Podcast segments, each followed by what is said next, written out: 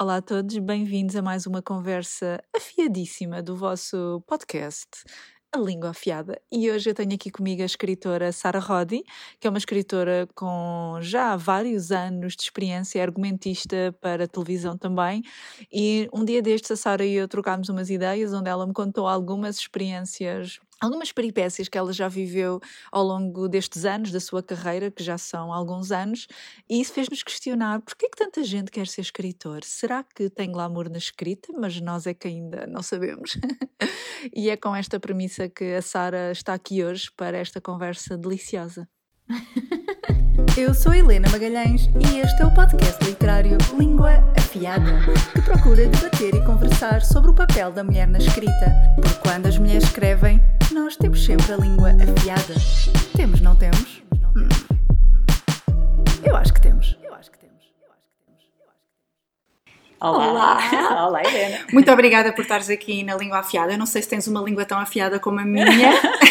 Olha, não, e tenho a dizer-te, se calhar começo por aí, tenho a dizer que eu, eu, eu cheguei ao teu podcast assim, uh, por acaso, e, e, achei muita graça, porque sabes, eu tenho a língua muito pouco afiada, sou uma pessoa assim muito polidinha, mas eh, eu acho que é uma questão, eh, aliás, eu até tenho uma alcunha que às vezes chamam-me a diplomata. Porque sempre que há assim algum conflito, eu parece que sou chamada e ando ali tipo, a tentar fazer ali uma gestão das coisas. Mas é muito engraçado porque eu dou-me muito bem com pessoas com língua afiada. Ai, que bom. É, não, então não gosto muito, bem. eu acho que é porque há ali um lado, se calhar que me falta, e que eu admiro imenso, porque eu acho, lá está, acho, obviamente não podemos ser todos, ter todos a língua afiada, não é? Senão andamos aqui todos assim, às vezes. Às ah, exatamente, à chapada. Mas, mas a, a, verdade é que as pessoas também que dizem que são, que são francas e que dizem aquilo que lhes vai na, na alma e que têm essa ousadia às vezes, também põem o mundo a avançar. E, portanto, eu, eu tenho, tendo a olhar para essas pessoas como pessoas corajosas e com um lado que às vezes me falta Ainda que, lá está, eu acho que uma pessoa com língua afiada também precisa sempre de alguém diplomático ao seu lado. De acalmar. Exatamente, acho que todos, todos, nós nos completamos e, portanto, é giro, mas, mas tenho muitos amigos e muitas amigas um, front, muito frontais, consideradas muito frontais, porque de facto é uma faceta que eu admiro imenso. Mas sabes uma coisa, eu até nem me considero muito frontal, porque eu não gosto de confrontos. Uhum não, não gosto, fico muito nervosa. Acho que as pessoas, às vezes, de cabeça quente, dizem muita coisa é verdade, parva. Sim, sim. Mas às vezes o que me acontece a mim, na minha língua, na minha linguarice afiada, é que eu às vezes digo coisas e depois arrependo-me, uhum. porque sinto que às vezes uh, posso ser um bocado inconveniente e nem pensar, sim, nem, sim, sim. nem entender que estou a ser, não é? É, por isso é que eu acho que tem que haver aqui tem que haver. Eu preciso de um grilinho. É, eu preciso de um grilinho. Qual, eu posso ser o teu grilinho. Não, tenho amigas que me dizem isso, me dizem, mas achas que eu devo fazer isto ou não? E eu, eu às vezes sinto-me sinto o grilinho. Agora lá está, essas pessoas a mim, às vezes também dizem, não, mas vai, e faz, e diz, e acontece. Porque lá Sim, está, mesmo. acho que há ali, é verdade, é, eu acho que há ali um, acho que nós temos coisas a ensinar uns aos outros. Ai, e acho. nesse aspecto acho que eu, eu, tenho muito a aprender com pessoas que são mais frontais e, e pronto, e essas pessoas de facto ensinam muito. E portanto, parabéns aqui pela tua língua afiada. Muito obrigada. Olha, vou explicar aqui às pessoas porque é que eu te convidei, porque além do mais tens uma experiência na literatura em Portugal já há muitos anos, mais do que mais do que eu, obviamente, Sim, claro. Já, mas já, também não, sou, não, não há muitos, também não estou a dizer. Não, sou muito show. Eu sou, eu sou um feto ainda, não é? Supostamente, como dizem, não, não, eu, eu ainda sou eu, um feto literário, ninguém quer saber ainda de mim. Eu, eu achei muita graça essa tua expressão. Tu já és assim, um ser criado, já eu diria assim, com 10 anos já está a crescer. Sou, sim, estás-me a chamar velha. Com 10 anos de idade. Não, não, não eu, sabes, eu comecei já a publicar muito nova. Coisas. É, comecei a, não, continuo sem saber nada, mas eu comecei, de facto, tive a vantagem de começar a publicar muito nova. Eu publiquei os meus livros em 2000, portanto. Tinhas que idade muito, em 2000? Tinha 22 anos. Muito nova, sim. Era muito nova, claro, foram experiências que correram muito mal, já, já, enfim, depois também posso contar como é que foi. Posso contar já, se calhar. Podes. Porque eu, eu comecei, imagina, eu queria muito ser escritora, portanto era assim o meu sonho já há muitos, muitos anos. E, e pronto, e quando acabei a faculdade e estive a fazer Erasmus em Barcelona, e portanto cheguei, cheguei a Portugal e pensei, vou ser escritora. Estava tudo decidido na minha cabeça, era escritora e guionista, portanto argumentista, que era o que eu também queria ser. E portanto pensei, não, vou fazer livros e cinema, e portanto estava tudo absolutamente decidido na minha cabeça.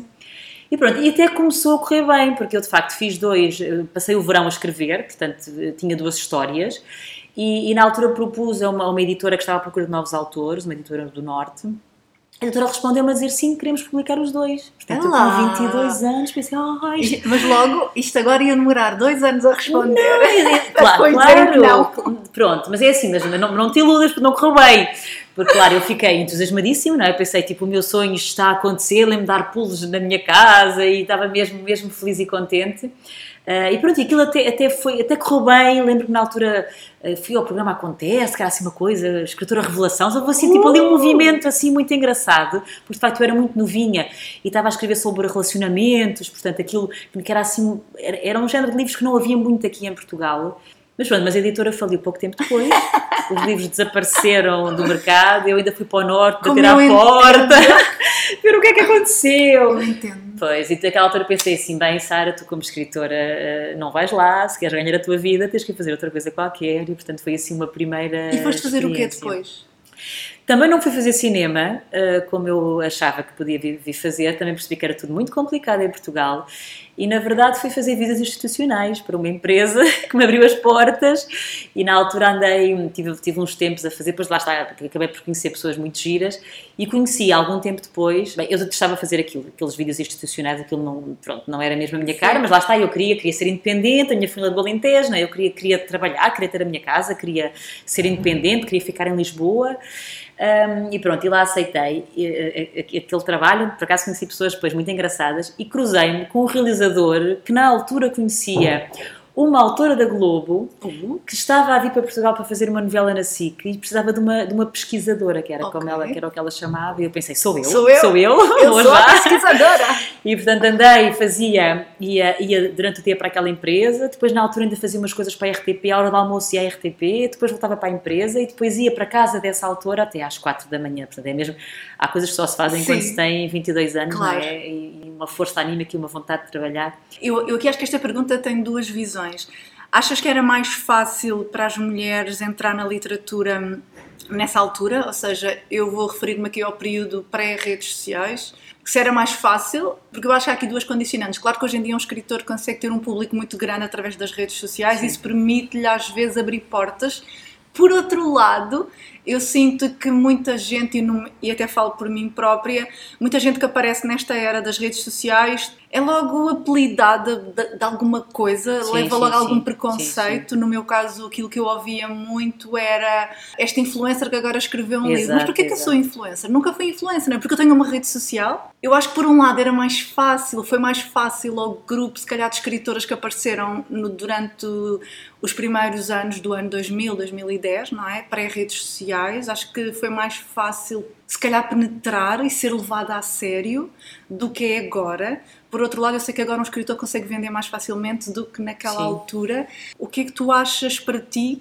Entraste no período pré-redes sociais, mas continuas agora a trabalhar no período de redes sociais e sabes como as redes sociais democratizaram Não, a literatura sim, toda. Não, não, e completamente, tudo. sim, sim, sim. Não, olha, eu sabes que eu até tenho falado aqui, aqui do teu book gang, porque eu acho que é uma experiência muito engraçada e que nós temos que olhar eh, para ela. Olha, eu vou-te contar assim várias coisas. Eu, atenção, eu, eu sou pouco uma autora das redes sociais. Porque eu, eu, vou dizer, eu tenho alguma dificuldade em. eh, eh, lá está, se calhar já estou a ficar mesmo um bocadinho velha para estas coisas, mas não. Tenho mesmo alguma dificuldade ainda em, em saber comunicar Sim. eh, nesta, na- Sim, sim, na- nas redes sociais. Aliás, eu, eu peço imensas dicas aos meus filhos, eles dizem assim, assim, mas não se pode escrever este, esta taliga de texto no Instagram e ninguém lê. Ninguém vai ler. Exato, portanto, eu tenho, tenho algo, ainda não sei muito bem lidar. Eu sinto-me assim em relação ao TikTok. Pois, eu, Tenho lá está paciência para TikTok. estar a fazer videozinhos parvos. Pois, eu vou te dizer, eu, eu ainda não instalei sequer o TikTok, porque eu olho para aquilo da minha filha e penso assim, eu não consigo, eu não- já não consigo fazer esta, já não consigo, enfim, pronto, já, já é, outro, é outro mundo, é outro, mundo. universo. Sim, sim, sim. Mas é muito engraçado, porque, porque ao mesmo tempo vejo que aquilo funciona, não é? Eu há uns anos, isto quer dizer, já começou para aí há uns 3 anos talvez, o meu filho mais velho, eu tenho quatro filhos, e o meu filho mais velho lê. Mas houve uma altura que ele, portanto, ele já estava, isto talvez 11 primeiro, 12 segundo, por aí, vem pedir a Montanha Mágica. E eu, a Montanha Mágica? Mas tu vais ler, mas isso, tens noção que isso é um livrão, é um clássico, é assim um... Ele, ah, não, sim, sim, mas é que eu vi um, eu vi um, um, um TikToker a falar sobre isto. Sim. E eu, como assim um TikTok? Então eu ando há não sei quanto tempo a tentar que tu leias certos livros e tu TikToker. estás-me a dizer que vais, vais ler a Montanha Mágica por causa de um TikToker. E, e ele lá explicou, na altura era um TikToker estrangeiro, portanto, que ele começou a seguir, que falava muito de temas de filosofia e livros. E, portanto, ele de repente, meu filho começou, fez-me uma lista enorme de livros que queria ler quer dizer, eram todos livraços, aqueles que, quer dizer, que eu nem me atreveria a sugerir-lhe porque achava que ele não, não ia ler, não ia pegar neles. Pronto, eu comecei, mas, mas isto é um fenómeno, mas quer dizer, há pessoas que estão a levar estes jovens, como meu filho, a ler outro género de livros, isto é um fenómeno. E lembro-me na altura falar com a Clara Capitão, da sim, Penguin. Sim, sim. E, e até, eu, até pus os dois a conversarem um com o outro. Ela dizia assim: Ah, não, pois é. até sugeriu que o meu filho fizesse uma. Lá está, que fosse um TikTok. Eu disse: Não, nem pensar isso, não é para mim, eu não consigo fazer esse género de coisas. Mas ela disse: Não, não, nós temos que de facto arranjar TikTokers portugueses uhum. que falam dos nossos livros. Porque, obviamente, aquele TikToker estrangeiro não vai falar de não vai falar de livros que não conhece, que é claro. deste nosso mercadozinho reduzido, como é o português, não é? E pronto, mas foi muito engraçado, porque depois acabei por estar atenta e fui assistindo ao nascimento, não é? Ao crescimento dessa, dessas comunidades sim, sim, sim. e desses projetos que foram nascendo. E de facto hoje, quer dizer, consigo perceber que há imensos miúdos, sobretudo miúdas, não é? Sim.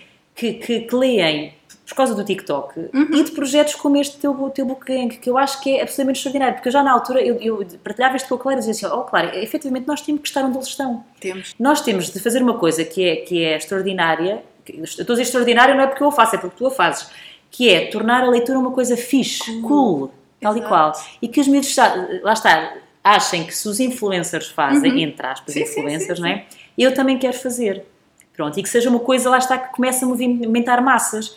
Porque isso das massas não tem mal nenhum. É boa, não é? Se nós tivermos muita gente a ler, se nós Quer tivermos dizer, aqui filas... em Portugal, isso é um pau de dois bicos, não é? Porque aqui em Portugal nós temos uma, um mercado que considera o que vende é mau. Claro, mas, Chega ao povão, isso, não presta. Mas, mas isso, Bom é aquilo que pois, não vende, mas não isso, é? Mas isso é... Então é aqui um pau de dois bicos claro, que... Mas isso é em certos meios, não é? É que isso é considerado. Pronto, eu, eu, eu vou-te dizer... A mim me irrita. Pois, eu, eu, eu vou-te dizer, eu, eu apesar de lidar muito Uh, pronto, porque também vou a alguns encontros literários, sim, sim, sim. algumas coisas, não é? Portanto, também acabo por estar de certa forma ligado um bocadinho a, a outros autores mais desse nicho, talvez, mas eu não, eu, eu para já estás também, nem sequer sou muito considerada desse nicho, porque eu também faço, estou sempre a fazer coisas diferentes. Sim. Até já fiz um livro de autoajuda, sim, sim. me apeteceu de repente, achei que fazia sentido naquela altura e fiz, e portanto também não, não me sinto muito reconhecida nesse, nesse meio, apesar de conhecer muita gente, lá está, já estou cá há muitos anos, ah, acabo sim. por conhecer muita, muita gente. E, e eu interessa-me Vou dizer o que é que me interessa, interessa-me pôr as pessoas a ler. Uhum, interessa-me muito é que as pessoas leiam, não é? Porque tu tens um trabalho insano a fazer um livro. O livro não é para ti. É? O livro é para tocar as pessoas, é para conseguir que as pessoas sintam coisas, claro. que, que aquilo mexa com a, com a vida delas, não é? Se transforme de alguma forma. Se tu não fores lido, até podes ter feito um livro maravilhoso, mas aquilo serviu para quê? Não é? Não, não, faz, não faz sentido. E, portanto, eu interessa-me, obviamente, os fenómenos de como pôr as pessoas a ler, e claro, se puderem ler os meus livros. Claro, se puderem ler os meus, já agora agradeço. Exato. Até porque nós não seja, é isso que garante que tu continuas a fazer livros, não é? Porque se tu não venderes, pronto, enfim, até podes ter um editor teimoso que continua a investir em ti, quer dizer, mas mais cedo ou mais tarde aquilo é insustentável. Mas olha, e no estado em que o nosso mercado, ou seja, o nosso mercado é tão pequenino que é um grãozinho de areia em comparação com os mercados lá de fora, sim. que é aquilo que nós temos muito acesso, aos TikToks internacionais, sim, aos mercados sim. americanos e comparamos muito e é difícil porque o nosso é um grãozinho de areia. Indo aqui ao nosso, à nossa conversa e porque é que ela surgiu, foi porque, porque eu partilhei uma coisa qualquer que depois a Sara me respondeu a dizer eu preciso aqui um bocadinho da tua vergonha. Ah, exato! porque eu meto-me em coisas que não lembram a ninguém. E a Sara contou-me aqui algumas histórias que realmente eu pensei realmente Porquê que tanta gente quer escrever livros, não é? Porque é. esta profissão não é nada bonita, não há glamour nenhum. Claro que escrever algo e ver as pessoas a ler algo que nós escrevemos é mágico. Mas fora isso, em é Portugal, ser escritor é um, é um inferno, não é glamour nenhum. E a Sara partilhou comigo algumas histórias que eu na altura me ri imenso e que eu achei que eram giras partilharmos aqui convosco, porque eu acho que espelham muito a luta o trabalho que é ser escritor em Portugal e um escritor que queira ser levado a sério, ou seja, que queira fazer mesmo disso carreira. Porque eu sei que há muita gente que escreve porque quer ter um livro, mas continua a ter a sua profissão, não é? Sim. E isso acaba por ser uma coisa mais paralela. No nosso caso, no meu e o teu, embora tu faças muitas outras coisas também que já lá vamos, acabamos por querer fazer disto carreira e querer fazer carreira em Portugal It's a pain in the ass, é, não é? E a Sara contou-me aqui algumas histórias que eu queria que ela partilhasse aqui, assim, algumas histórias engraçadas de que, que, mostram o que é que um escritor tem que fazer, não é? Porque no meu caso, eu odeio exposição, eu odeio estar em sítios, eu odeio falar, uh, aqui não, aqui estou contente a falar, mas odeio falar em público, Odeio tudo o que me cria algum tipo de pânico e ansiedade e que me deixe super desconfortável. E a Sara é o oposto. A Sara gosta de se meter nas situações mais desconfortáveis, talvez. Não, não, eu ri muito porque eu, eu ouvia, ouvia o, teu, o teu podcast, não é? Então, eu, eu, eu, episódio. Para, eu, para me preparar para ir à Feira do Livro, é tudo um trabalho mental. Foi eu esse. fui no domingo. Foi esse eu no sábado já me estava a preparar mentalmente para isso, percebes? Para o, des, para o desgaste emocional que ia ser Pois. para mim. Agora tu metes-te em cada uma. Não, não, eu, eu, eu- não, é verdade, eu estava a ouvir esse episódio e pensei assim, opá, que engraçado. Mas mas eu, eu até, até te respondi com graça a dizer assim, olha, eu sou tão o oposto que eu, eu gostava de ter alguma dessa ansiedade, porque isto teria evitado uns quantos episódios da minha vida. Porque eu geralmente... Conta pessoas- alguns. Pronto, quando dizem assim, olha, hum, queres fazer isto? Eu, Bora! Ah, que giro, bora! E pronto, e claro, e, e, e tenho que ponderar melhor, tenho Eu que começar tudo, mas depois. como? Quando? Quem vai? Como é que é feito? Pois, não, eu, eu tenho que começar a fazer isso, efetivamente. Já, eu já tive, assim, algumas situações. Comecei a ser escritora, com, com aspas, não é? Ahm, na era pré-redes sociais. Sim. E, e- então qual é a tua alternativa para tu pôres os livros a mexer? É ir. É ir aos É sítios. ir, não é? Tipo, levem-me, querem que eu vá aonde? Ires às bibliotecas, ires às escolas, é. aos supermercados, livrarias. Sim, sim. Que é tudo aquilo que eu fujo. Foi, exato. Não, não, e de alguns casos eu também te aconselho a fugir. Aliás, eu, eu- eu tive uma. Por acaso, a supermercados fui só em umas duas vezes. Uma vez correu menos mal, porque eu levei filhos e sobrinhos e, portanto, Pronto. aquilo compôs-se. Mas lembro-me que uma vez estive num supermercado, sozinha, a ver as pessoas literalmente a fugir de mim. Eh, e as crianças que até queriam vir falar comigo, Os pais a que eu chamava-as, os pais Ah. puxavam-nas e diziam assim: Vais não, não, comprar ir arroz." comprar arroz, exatamente. E eu, e eu, claro, eu já quase fazia o pino, não é? Deus. Já estava ali tipo, a tentar que alguém me ligasse a alguma coisa e pronto, foram as- provavelmente as piores Eu, duas eu horas já estaria num minha, cantinho da minha a vida. tomar o meu. Não ansiolítico e a pensar, por favor, tirem-me daqui. É, não, às vezes há assim algumas experiências, claro, eu escolas, por exemplo, gosto muito, gosto muito de falar com miúdos. Aliás, e, e eu acho que o mercado infantil, Sim. no meu caso, começou muito a funcionar, eh, funcionar entre aspas, já está dentro do nosso mercado pequenino, etc. Mas os meus livros começaram a, a mexer muito à custa das minhas idas às escolas. Agora, claro, é, é muito, é muito cansativo e acaba por. Eu vou, vou a escolas de norte a sul do país. Eu gosto muito, quem não gosta é para esquecer, porque nós Sim. estamos lá e estamos com 200 miúdos à nossa frente, não é? E lá está, temos que fazer o pino e as cambalhotas e, e aquelas coisas todas. Eu gosto muito de Já miúdos estava e, caída portanto, com um lequezinho a abanar-me. Pois, não, não, não, é, é pronto, é Socorro. mesmo para quem gosta, porque é preciso, pronto, é, é, é cansativo, muito não à é? vontade. É, é que eu acho que isso é muito cansativo emocionalmente e energeticamente. A pessoa deve estar ali durante uma hora e meia, não sei. Sim. a forçar um diálogo com. Claro que acredito que depois há escolas que corra bem, que os miúdos interagem, acredito que sim, não é? Mas eu, Sim. para mim é uma coisa que me assusta, ter que estar ali durante Não, uma hora é- e meia é- a puxar é- um é. diálogo. Não, e até te vou dizer, porque eu comecei muito por fazer pré-escolar e primeiro ciclo. E, Esses são mais queridos. Pré-escolar e primeiro ciclo, pá, eles, Esses são tu acabas abraçada a eles todos e pronto, aquilo é, os miúdos são, são encantadores. A partir Do depois, secundário. Não, não, e até não é tanto o secundário, segundo e terceiro ciclo, porque eu a dada altura comecei a perceber que os alunos deixavam de ler no segundo e no terceiro ciclo. Eu pensei, "Ah, então é para estes que eu agora vou começar a escrever. Já tenho outras coisas, os meus filhos, entretanto, também começaram a crescer e, portanto, eu comecei ali a chegar àquelas, àquelas idades. Pensei, não, agora vou, quero ir às escolas aqui a este público. Depois percebi porque é que os autores não iam às escolas ao segundo e terceiro ciclo. Porque os miúdos não leem. E Claro. por isso eles não vão lá, porque efetivamente para vender livros é muito difícil. E é, tu chegas lá e tens assim um conjunto de malta a olhar para ti e pensar assim: o que é, o que é que esta está aqui a fazer? O que é que esta é? nos veio aqui falar? E pior é que agora estão a olhar para os telemóveis, a ver TikToks, é, olha lá, e estou ali. E eu às vezes assim: há aqui alguém que já leu um livro meu. Ninguém levanta o braço. Há aqui alguém que anda a ler qualquer coisa. E às vezes ninguém levanta o braço. E portanto, é, ao mesmo tempo depois tem sido giro, só que obriga, aí, aí não, são, não, são, não são pinos, são flic-flacs encorpados e aquilo blá, blá, exige mesmo assim que se consiga de facto criar ali uma, uma linguagem e depois é giro, depois acontecem coisas muito engraçadas, miúdos que, que eu depois percebo que começam a olhar para os livros de outra maneira e às vezes de facto consegue-se fazer ali coisas muito giras. Mas pronto, mas é, mas é exigente isso podia ser quase só uma profissão, não é? Portanto, Só só, só estas idas às escolas, é verdade. Posso só contar mais um episódio Eu engraçado? acho que podes contar mais. Aliás, acho que devias contar aquele que tu me contaste a mim, porque esse tem imensa piada.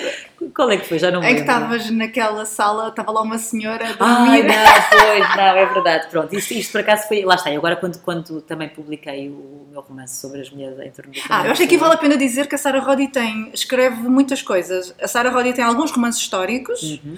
tem alguns livros infantis e juvenis. E, além disso, tem trabalhado na, na televisão, certo? Fizeste os guiões de algumas coisas, Uhum. Sim, tipo novelas, Massa umas séries, Fresca, sim, essas sim, novelas. Uhum. também mais juvenis.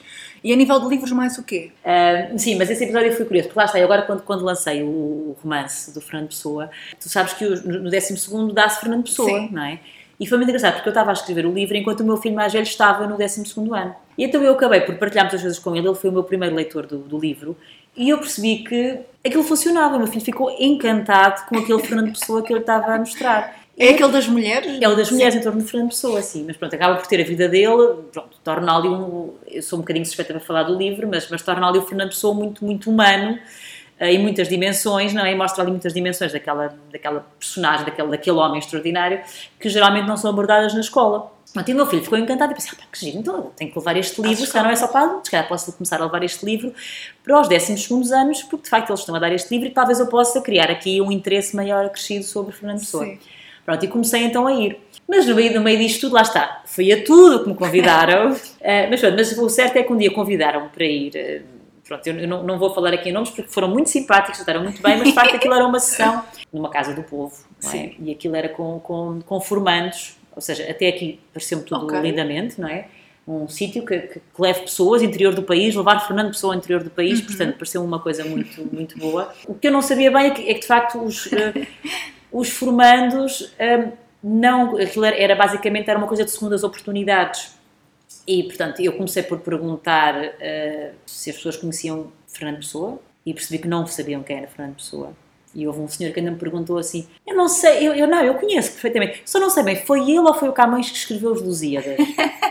e eu pensei. E depois eu não, estava lá Tá uma bem. senhora numa sala errada. Estava, não, não, não. Aliás, eu, eu Ai, pronto, Deus, lá está. Eu, eu acabei por. Claro, não fiz nada daquilo que tinha pensado, não é? Acabei por eh, falar muitas coisas diferentes e loucas de Fernando Pessoa, mas de uma outra forma. Mas pronto, mas tive eh, pessoas que adormeceram, portanto, mas as de mais idade. Não, mas não só adormeceram, como ressonaram. como ressonaram, Helena. Opa, o meu coração não ia aguentar. Eu ia ficar tão, tão ansiosa, tão desconfortável. Não, aquilo foi. E, e como tive, como tive algumas pessoas a fazer perguntas que eu, não- eu não consegui sequer entender as, as perguntas, aquilo foi, foi muito complicado. Ao mesmo tempo, depois a formadora, que era uma pessoa incrível, veio ter comigo e agradeceu-me imenso, porque disse-me: Olha, às vezes, eh, nós, às vezes podemos fazer a diferença na vida de alguém, às vezes também temos que levar estas coisas a, a pessoas diferentes É e a pessoas que não estão minimamente sensibilizadas para estas coisas. E o meu papel, disse-me ela, é, é- lá está, é sensibilizar as pessoas e levar-lhes um bocadinho de cultura. E portanto, nesse aspecto, muito obrigada. E eu pensei: Pronto, olha, só por esta conversa final já valeu a pena. Foi uma palmadinha das costas. Tu estás a conversar, eu fiz assim uns roncos. Não é, não é fácil, não é fácil, mas pronto, e, e mesmo assim, claro, eh, mesmo assim eu vou-te dizer, eu, eu- que é uma coisa que eu não faço para adultos, não é? Para adultos não preciso faz- fazer pinos, não é? Para adultos tu estás a falar e estás a contar que as pessoas eh, te ouçam. Sim. Quer dizer, e andas pela sala e conversas, mas quer dizer, mas eh, supostamente os adultos têm outro grau de atenção. Não, Helena, aquilo foi, foi, pronto, foi... Mas lá está, mas eu depois, depois eu tendo a olhar sempre para estas coisas com, com um lado lado positivo, é... Por isso assim, olha, se calhar estas pessoas que ali estavam, não é? Se calhar ouviram pela primeira vez falar de Fernando Pessoa. Não foram todas, porque algumas adormeceram, mas pelo menos as outras ficaram ali com qualquer coisinha, sabes? Se calhar a próxima vez que ouvirem falar de Fernando Pessoa já... Vão se lembrar. Já, Ai, aquela- Exatamente. Aquela menina que veio cá É. naquele sábado à tarde. E, e se calhar algumas delas que, que, não, que não partilharam até vão, olha, se calhar vão, vão ao telemóvel, escrevem Fernando Pessoa e se calhar até vão ler uma poesia de Fernando Pessoa. Portanto, se calhar temos que. Pronto, enfim. não, mas são situações, eu vou te dizer, ah, lá está, é estávamos aqui a falar, às vezes eu chego lá e penso assim, ai, como é que eu meti nisto? Eu devia ter perguntado, não é? Eu devia Como é que ter é percebido, devia perceber, mas não seja para. E não é só o não valer a pena, é até para tu te preparares, não é? Para, para, o, para o choque que vais ter em determinadas eh, situações, não é? O problema é que eu, ou seja, uma pessoa que viva como eu, já está a pensar no choque uma semana antes. Pois, pois lá está, é que tu eu- fazes um trabalho de antecipação. um trabalho é, Tudo o sim, que vai sim. acontecer é isto. Depois aqui há outras questões que eu acho que também, que também são interessantes, que também mostram como é muito difícil eh, querer fazer carreira em Portugal. É por isso que a escrita não tem glamour nenhum. Só tem dor de cabeça. Que é, eu também me convidaram para ir a um festival que não era aqui em Lisboa, Uhum. pronto, onde nós estamos, e por isso havia muitas coisas a contemplar, não é? O que é que eu ia, aquilo que eu penso sempre é o que é que eu vou ganhar Sim, em fazer sim. isto. Porque das duas, uma, ou te pagam e estás a ser pago e portanto, ok, vão pagar X, eu vou alocar o meu tempo por este valor X e a minha energia e a minha, todo este desgaste emocional, ou então tenho que ter alguma coisa a ganhar com aquilo de outra forma, que é sempre o que eu, o que eu penso. E então, este convite para este festival era não pago, ou seja, eu tinha que pagar toda a deslocação para Ah, ir para lá, que não era longe daqui. Eh, o que é que eu ia ganhar com aquilo? Nada. E aquilo que me frustrou depois é, estavam convidados uma série de escritores internacionais, que nós sabemos que eles para estarem cá é porque foram pagos Sim, para sim, isso, sim, honestamente, mostra hum, para mim o desrespeito que há pelo mercado aos escritores nacionais. Uhum. Acredito que um escritor mais bem estabelecido tenha outras condições para isso, obviamente. Mas se um festival quer chamar escritoras e outro tipo de autoras ao festival, mas depois acha que por não serem escritoras ainda estabelecidas, isto do estabelecido vale o que vale, Sim, vale o que não, vale. não, assim, eu porque estava há muita palavra e Não, não, há uma coisa que eu gosto sim, de é dizer, verdade. que é isto, dá-me, isto é mesmo aquela coisa que... Há muito autor estabelecido que vendeu muito menos do que nós, por isso isso do estabelecido vale o que vale em Portugal, não é? Mas eu pensei, isto é um desrespeito enorme, porque eles não me vão pagar nem a minha deslocação, nem o meu tempo para lá ir, sabendo que pagaram aos internacionais para vir a Portugal, e além do mais, o que é que eu vou ganhar? Nada, porque eu não vou estar numa mesa com, com pessoas que eu acho que tenham alguma coisa a acrescentar. A minha mesa era uma mesa que não tinha nada a ver comigo ainda por cima. Pois, pois, e então a minha resposta foi: olha, se o meu tempo não está a ser pago e eu, eu é que ainda vou gastar dinheiro para ir, e além do mais, eu nem sinto que tenha nada a ganhar com isto, porque querem me colocar numa mesa que não tem nada a ver comigo. Nem sequer vou estar com autores com quem vou poder conversar Sim, e ter sim, algo a sim, aprender e a, ou conhecer pessoas interessantes para mim. O que é que eu tenho a ganhar? Eu não sei perder tempo e, e depois, além do tempo, é todo o desgaste emocional que isso é para mim. Claro, ou seja, que me claro, obriga claro. a toda uma gestão emocional logo uma semana antes. Não, eu não tenho esse lado do, do desgaste emocional, porque já percebeste que Não, pronto, tenho não um grau de tens. inconsciência grande. Mas, eh, mas é uma coisa que eu tenho aprendido muito nos últimos anos, que é o nosso tempo é valioso. Exatamente. E nos últimos anos, efetivamente, tenho. tenho eh, mas, mas foi uma aprendizagem, atenção, porque eu. eu lá está, porque eu depois encantava as pessoas convidavam-me assim, ai que giro, deve ser tão giro. Pronto, e efetivamente Ou seja, as pessoas sabiam entusiasmar-te muito bem, logo ali numa É, primeira não, eu sou muito, Vai ser muito eu sou giro. muito entusiasmável e portanto isto era um bocado difícil porque eu às vezes, pronto, felizmente tenho, tenho um marido que é o homem das contas lá de casa e que às vezes me dizia assim, ó Sara, mas tu tens noção que tu vais pagar não é? pelo teu entusiasmo, és tu que vais pagar esta tua ida lá e, pronto, e, claro, e fazia-me ver ali algum conjunto de, de coisas que, que eu de facto eh, não as contemplava, passei a contemplá-las nos últimos anos já estou a ficar uma pessoa crescidinha e passei de facto a, a- a fazer orçamentos e a dizer, não, sim, sim Isto senhora, isto é um... isto não Claro, não, e, e, ou seja, se me estão a convidar para, para de- de- determinado assunto, eu faço sobre determinado assunto, tem não só as locações, como tem o tempo que tem que, tem que, ser, tem que Uhum. Ser valorizado e tem um valor, não é? Até porque eu depois percebi, lá está, porque não são só os, os- os escritores estrangeiros que, que- que são pagos. Grande parte dos escritores nacionais Sim, também são, São pagos. pagos, É. sim, exatamente. Porque eu acho que aí há muita falta de diálogo, vou- vou- vou-te dizer, porque de facto, se nós soubéssemos todos como é que as coisas funcionam, como é que as pessoas são pagas, Uhum. Sim, sim, não é para andarmos aqui, ai, tu ganhas X, eu ganho-" não é isso, mas é, é também nos falta algum sentido um bocadinho de corporativismo, entre aspas, que é dizermos assim, nós temos que nos unir nisto, isto tem que ser um trabalho pago, e portanto. eh, eh, Vamos, se existe um festival e se as pessoas são convidadas, não faz sentido que uns sejam pagos Uhum. e que outros não sejam pagos. Às vezes há escritores que, que têm outra projeção e que tenham outros valores, Uhum. Claro, até aí, claro, estamos Sim, encantados sim, da vida, faz tudo parte, não é? Agora, eh, não faz sentido que, há, que haja outros escritores, por exemplo, que vão e que, que não são pagos, não é? Não Porque eu sentido sinto que há nenhum. um desrespeito muito grande eu falo muito mais nas mulheres porque eu acho que é muito mais difícil ser mulher, ser escritora mulher em Portugal do que homem, porque eu acho que os homens são levados a sério de forma muito mais fácil. Sim, há muito Uma sim. mulher escreve um romance e é, é um romance de, de cordel. Um homem escreve um romance e é um livro que explora condição- as condições da vida, não é? É muito diferente. Agora, eu tenho muito respeito por. hum, Eu há pouco estava-te a contar esta história de. Já não sei dizer quem é nem o nome, mas eu li isto há uns tempos um artigo sobre isto de uma escritora espanhola que tinha publicado um livro em Espanha e ela publicou o livro. O livro não teve grande projeção e ela, claro que ela tinha que ter capacidade financeira para isto, ela despediu-se e passou durante um ano a correr Espanha e as livrarias todas e o livro tornou-se Uhum. um best-seller porque ela foi vender os livros aos livreiros todos de Pois, pois, pois. correu. Espanha. Isto também é uma coisa que eu respeito muito, ou seja, um escritor como tu, que tem essa capacidade para eu que tenho estes livros publicados e agora vou correr o país. Eu vou às escolas, eu vou às livrarias, eu vou às lojas, eu vou ao supermercado, eu vou a tudo apresentar o meu livro. Eu também eu respeito muito isso, porque esse é o lado pouco glamouroso, não é? Sim. Quer dizer, além da dor de costas de passar Não, horas a sim. Não, e ah, apanhar o é comboio das lado- 7 da manhã, Esse é o às lado 5 da menos manhã. glamouroso, não é? Mas é um lado que eu acho que quem, quem também não está disposto a pôr-se um bocadinho a jeito, se calhar também tenho que repensar um pouco tudo, mas eu acho que já estou, eu já me considero que já tenho feito algum esforço e já estou um bocadinho melhor e tenho tentado expor um bocadinho mais. Porque depois tu vais e Ainda com gostas, não é? Quando conversas com os teus, com os teus Não, leitores eu e gosto de leitoras. conversar com as pessoas, pois. eu não gosto é, eu vou explicar, é a falta de controle. Uhum. O meu problema não é. Eu, eu adoro falar com pessoas. Eu, às vezes, eu gosto muito de ler reportagens e artigos quando falam de, de artistas, não é? Que, que dizem que aquilo que mais gostam de fazer também lhes provoca muito sofrimento, que eu consigo relacionar muito com isso. Eu gosto de falar com, com as pessoas. O meu problema é a falta de controle. É eu não poder controlar-me naquele momento. Por exemplo, agora eu estou aqui contigo. Se agora me der aqui uma coisinha má, eu digo-te: olha, Sara, adeusinho, que eu quero me ir embora para casa, percebes? Eu controlo. Eu, eu controlo esta situação aqui agora. Agora, quando vamos para uma situação dessas, em que eu vou para uma casa do povo em trás dos montes, É isso que tu antecipas, tu fazes um trabalho de antecipação. E eu não faço. E eu eu sei não que eu digo, provavelmente é só inconsciência da minha parte, mas não faço esse trabalho de antecipação. Não Mas- imagino o que é que pode acontecer.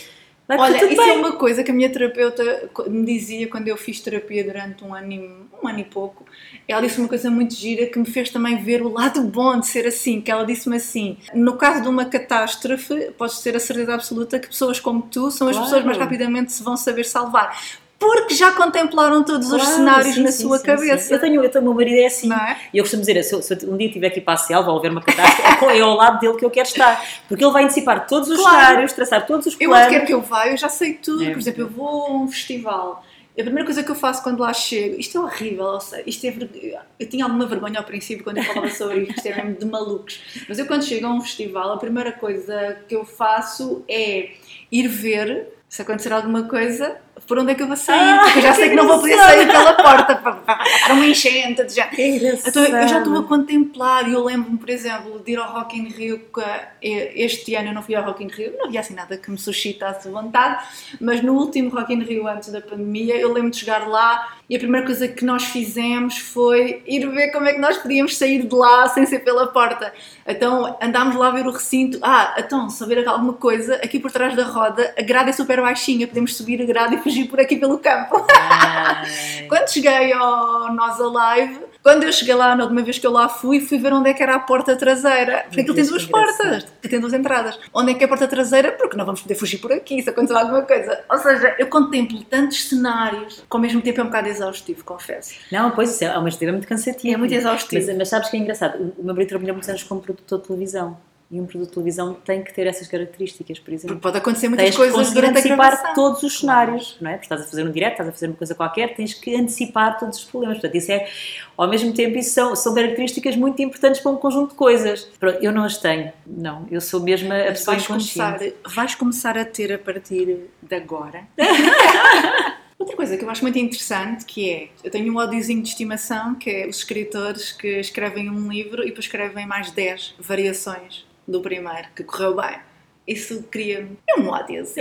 porque eu acho que uma pessoa tem que estar sempre, eu acho que um artista, eu acho que um escritor também é um artista, tem que estar sempre a reinventar. Mais uma vez, eu acho que as mulheres necessitam de se reinventar mais do que os homens. Isso já é outra conversa. No teu caso, eu acho que és uma, uma artista que te reinventas muito bem. Tens romances infantis, tens romances mais juvenis, produziste telenovelas altamente adolescentes, tens romances históricos. E quando entramos no nicho dos romances históricos, por exemplo, não sei se isto é verdade, é uma percepção que eu tenho, podes-me corrigir, eu tenho aquela sensação que o nicho dos romances históricos é um nicho mais feminino em Portugal. Não sei se é. É, é, claro por- que há homens a escrever, Sim, mas acho sim, que é mais sim. feminino. É, por acaso, agora nos últimos tempos existem uns quantos homens a escrever. Já há mais, não é? Sim, já há mais, é verdade. Achas que o nicho dos romances históricos é um nicho mais difícil de trabalhar por, te- por ser um nicho ocupado maioritariamente por escritoras mulheres? Olha, eu vou dizer, eu, eu fui parar aos, aos romances históricos absolutamente por acaso. Tinha na altura a, a minha editora, acabou por me convidar e disse assim: Olha, eu quero fazer um livro sobre a Dona Estefânia, aceitas o desafio? Que é o que eu tenho aqui, ou não? Não, não, ah, esse, não, esse o é, o, é da Dona é o- é o segundo, é o da Dona Teresa estava. E ela disse: Quer fazer um livro sobre a Dona Estefânia? Tu queres eh, pegar no desafio? Eu, na altura, estava numa fase, lá está, trabalhava em televisão e a única coisa que eu fazia, quer dizer, tinha os meus livros infantis, mas para adultos não estava a fazer nada. Estava só a fazer hum, muitos ghostwritings na altura, trabalhava nessa área. E, e pensei que aquilo podia ser uma oportunidade de voltar a escrever para adultos, que era uma coisa que eu queria muito. Aliás, eu tinha começado por aí e, portanto, queria voltar a escrever eh, para adultos. Ah, mas eu acho que por mim própria eu nunca iria fazer um romance histórico. Eu, eu comecei a perceber, porque eu gosto imenso de história, mas o que eu gosto mesmo é de perceber como é que nós, através da história de determinadas personagens, podemos trabalhar determinados temas. O livro sobre Dona- Estefânia, na verdade, é sobre a morte prematura e o sentido da vida. Este da Dona Teresa é sobre o, o destino e o, e, o, e o ser mulher num, num outro tempo. Ou seja, eu acabei por entrar assim um bocadinho por acaso no, no meio, no, no mundo do, do, do romance histórico. Percebi que havia uma grande tradição, havia um conjunto de autoras, sim, que... Pronto, percebi que quem escrevia romance histórico também era muito atacado por Atacado historiadores como? e Ok. sobretudo por, por historiadores, portanto era um género um bocadinho mal visto por historiadores e também um pouco por alguns escritores, porque havia um bocado aquela ideia de quem vai escrever romances históricos é porque quer vender mais, porque o romance histórico a dada altura entrou ali um bocadinho na moda Uhum. e portanto quem vai escrever isto é porque quer eh, está a tentar entrar num nicho de mercado para tentar vender. Por acaso E não qual foi é que é o caso. problema? Tipo, que eles não querem vender, não é? É isso que me irrita. Sim. Então, mas tu escreves, eu às vezes vejo assim, mas sem sair deste tópico, às, às vezes vejo assim to- posts no Facebook de outros escritores a dizer Porque o escritor escreve porque ama o que faz. então se, se escreves porque amas o que fazes, podes escrever e arrumar na tua gavetinha. Não, o escritor escreve porque quer ser lido. E não É, assumir exato, isso é não, hipócrita. é- não, e depois sabes, e depois O não- escritor escreve porque quer vender, porque quer ganhar dinheiro com a sua arte. É, é, sim, Hipo- e é tudo legítimo, dizer que é não. absolutamente legítimo, é? exatamente. É absolutamente legítimo. Mas eu, por acaso, tenho, tenho sido um bocado perse- perseguida por esta ideia que às vezes me pergunto. Porque imagina, aconteceu isto com o romance histórico. E, e agora eu voltei a ouvir isto com o Fernando Pessoa, que foi, ah, tá bem, pronto, vais fazer sobre o Fernando Pessoa porque o Fernando Pessoa vende. Eu, não, quer dizer, também poderia Ainda bem que ser. vende. Ainda bem que vende. É, mas, mas, mas ainda por cima não, não é bem assim, porque quando tu vais fazer isto, olha, quando fiz o romance histórico, fui, fui, não é que tenha sido atacada, não posso dizer isto até porque eu tenho as costas muito largas, mas tu sentes alguma hostilidade Ok. eh, por teres entrado no, no, no- no caminho do romance histórico. Parece que não é bem romance, não é bem literatura, é assim outra coisa qualquer. E, e depois com o Fernando Pessoa também senti, senti um bocado isso, que é, vais mexer aqui com um monstro sagrado. Portanto, vais entrar aqui num território muito complicado. E, e é, e é complicado. Eh, Porquê? Porque tens, das duas uma, ou tens os pessoanos, não é? As pessoas que percebem muito de Fernando Pessoa, que lá está, que, que- depois eu acabei por lidar com eles. Que vão ler a analisar cada linha É. para saber se está certa. É, eu acho que nem chegam a isso, não te consideram sequer. Ah, nem sequer, nem sequer leem. Ah, não, adoro, não. adoro Ainda isso. que lá está, ainda que eu depois tenha tido a sorte de privar com alguns uh, pessoanos, um Pá, deles pessoanos é o pessoanos é só pessoanos. um, é, um, epípeto assim um bocado estranho, mas, mas, mas eu digo, digo porque de facto tens muitas pessoas que dedicam toda a sua vida a Fernando Pessoa, que é uma coisa, pronto. E, e, e, de facto conheci alguns, lá está, mais novos, muito, muito abertos e que, e que, que encararam este romance género. Que bom que vais levar Fernando Pessoa às pessoas, não é? Que bom. E, portanto, cruzei-me ali com um conjunto deles ao mesmo tempo muito, muito, muito, muito curiosos. Mas fui, mas quer dizer, mas senti essa, essa desconsideração, de género, um romance sobre Fernando Pessoa não pode ser bom, entre aspas, não é? Como senti, por outro lado, por isso é que eu digo, este livro tem feito o trajeto da- das pedras. Por outro lado, para outras pessoas, Fernando Pessoa é aquele ser inacessível, portanto, um livro sobre o Fernando Pessoa há de ser qualquer coisa muito pseudo, qualquer coisa que não vai agradar a ninguém. E, portanto, o livro tem sido difícil de, de vender, um bocado por causa disso. Ou é desconsiderado, ou é, há de ser um livro qualquer hermético que, Sim. pronto. Depois, claro, eu acho que depois quando as pessoas leem, depois têm tido um feedback ao mesmo tempo extraordinário, mas este passa a palavra de, não, podes arriscar, eh, é um livro com 400 ou 500 páginas, mas podes arriscar porque não é, nem é hermético, nem é, pronto, coisa nenhuma. E, portanto, nesse aspecto tem sido, tem funcionado muito e agradeço muito aos leitores que nas redes sociais, lá está, Olha, têm feito o. Sim, nas redes sociais é logo. Eu acho maravilhoso as redes sociais, sou apaixonada por isso porque eu acho que estão a democratizar muito a literatura e em Portugal também. Sim, sim. E, e- as editoras e os escritores, tudo o mercado está-se a adaptar a esta democratização. Em Portugal eu creio que ainda vai demorar um bocadinho mais. Mas eu não li esse livro de pessoa, porquê? Eu sou completamente apaixonada por romances históricos e foi exatamente assim que começou a minha carreira. Não a escrever romances históricos, obviamente, mas porque eu ia estar agora aqui em conversa e percebemos que tivemos aqui nas mesmas editoras. Porque eu era altamente, hum, altamente fã de romances históricos, lia muito há uns anos, agora leio menos, mas continuo a ler, porque eu sou altamente fascinada por toda esta época da, da monarquia e a forma como as mulheres por trás dos homens dominavam muito, não é? E mu- mudaram aqui o mundo e ti- tiveram um impacto. É sobre isso que é o Fernando Pessoa. Eu estava a tentar sei, as palavras certas. Mas eu, na altura, lia muitos, muito mais do que aquilo que eu leio agora, porque agora, por causa do book gang, leio muita coisa diferente. Mas foi exatamente por eu ser fã de romances históricos que eu cheguei à esfera dos, dos livros. Sim, sim.